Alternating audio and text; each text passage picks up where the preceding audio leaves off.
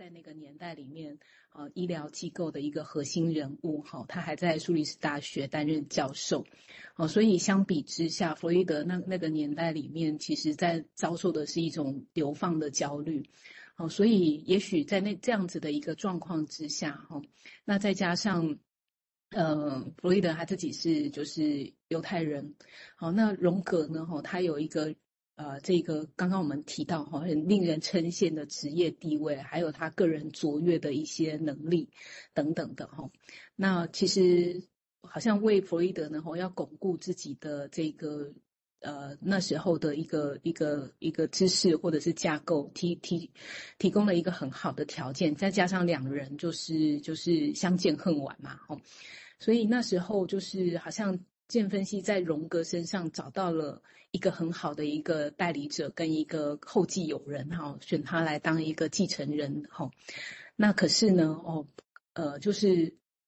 荣格他。这边作者他他说他他他如果说有一个如果说有什么冠军的话，那荣格会是一个有自己想法的常胜军啊，哦，所以就是说，即使是后后来呢，哦，就是两人的关系破裂哈，然后这个作者就说，那我们作为这个我们也是后世的继承者啦，哦，但是一样好像在继续的受到这种比较悲剧性的破裂的影响跟负担哈。那在一段一开始的时候是很热情合作啊，之后就互互不信任，好，然后呢，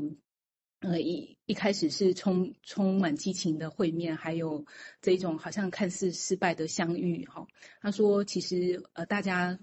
呃就会面临一个选择，哦，在后后代的人，哈，就是究竟我们要不要看这个历史，好像也可以选择转转过身去就忽略。过去的这一段在创始人之间发生的事情，或者是说也可以选择去面对它，哈，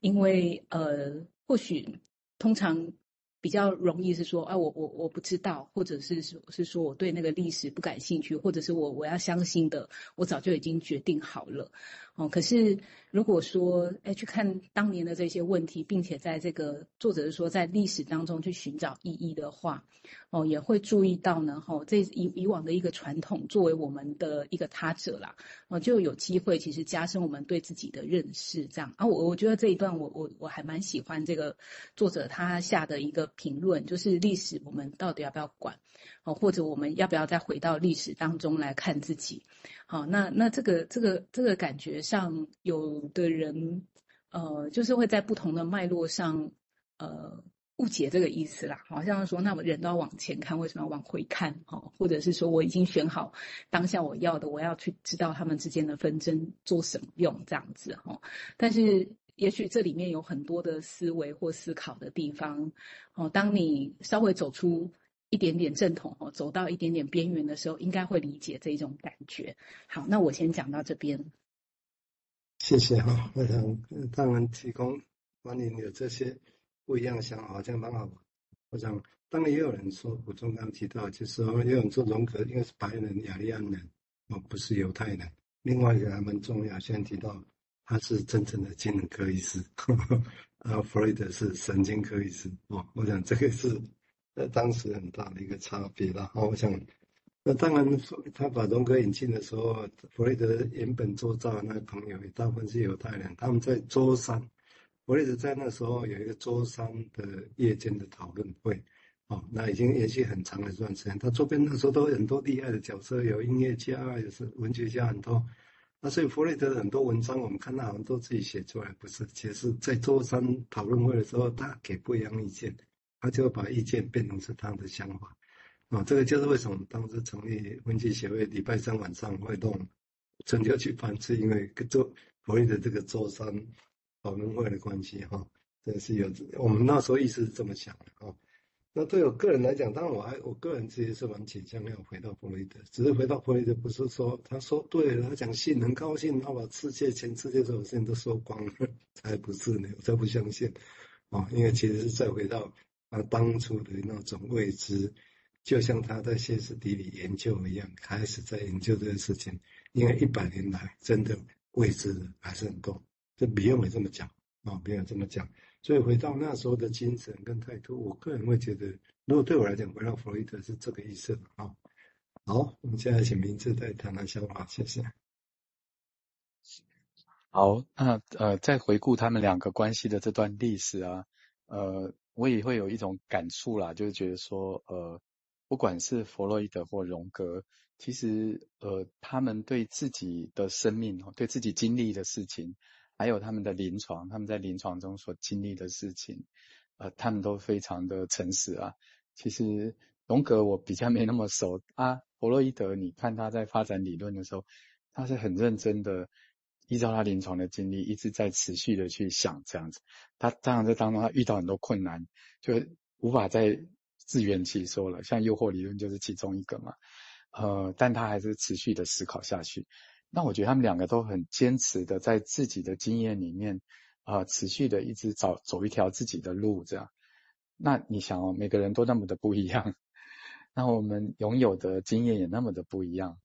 那。我觉得他们两个很令人佩服的，就是他们非常的想追求一种呃 reality。那因为每个人是那么的不一样，他们也很忠于做自己，所以发展出很不一样的一种学派或者理论。呃，那或许这就是不得不的分开吧。哦，那也很好啊。那这样多元性也就出来了，这样子。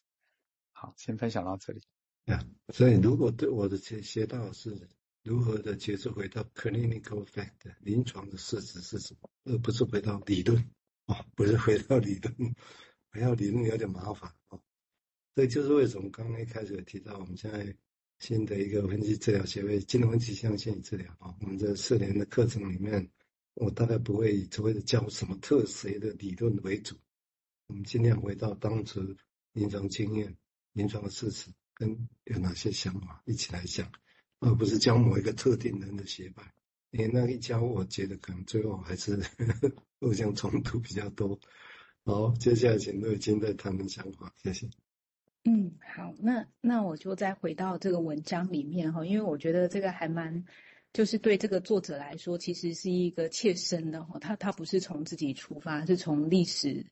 的选择那边哦就开始了哦，就是这个这个他为什么要这么呢？这么做呢？哦，他自己就说他要做一个人的声明。他说如果不深入研究弗洛伊德的一个精神分析的理论基础的发展，他就没有办法成为完全成为一个荣格分析师。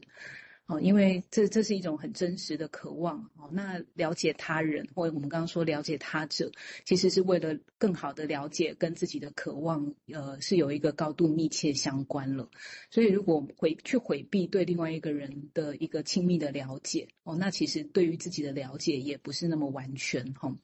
啊，所以在这个部分上，就好像是说，弗洛伊德一开始这一种嗯比较强调的哦，是这种利比图多的这种认同的爱。哦，那可是，呃，荣格呢？哈，这个比较是这一种集体潜意识，哈，集体创造的一种表达，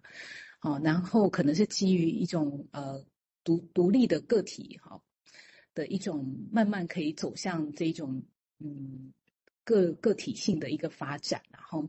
但是好像他他就发现说，两个人哈，弗洛伊德跟荣格呢，好像都陷入在那个当年一开始的时候，陷入一种很激情的一种相遇哦，但。推动他们走，最终走向分手，哦，好像没有办法去实现一种更成熟的爱，哦，有一种共享，但是有一种分化，哦，这这到底是一个怎么一回事啦？哦，那作者他就说，呃，他要使用欲望，哦，desire 这个词，哦，他说这是一种哲学的观念，哦，那是来源自于这个哲学家黑格尔，啊，那他他觉得在那个年代上，弗洛伊德跟荣格肯定知道。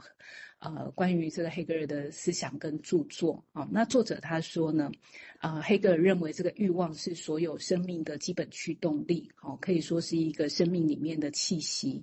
哦，一方面呢是对他者的渴望，哦，但是呢矛盾的是说，渴望呢是也是最终是希望成就就是最完整的自己，哦，就是荣格学派所说的这一种小写的 self。好，那对黑格尔来说，哈，这是一种最卓越的一种，呃，辩证的状况。他这边的辩证是用那个 dialectic 好这个字，哈，他说这个辩证的状况是所有成长跟转变的基础。所以这种辩证的原则是荣格学派里面一种鲜艳功能固有的。啊，那也是呢，呃，所有心理转化的一个核心哦，或个体化的过程的一个核心哦，就是这种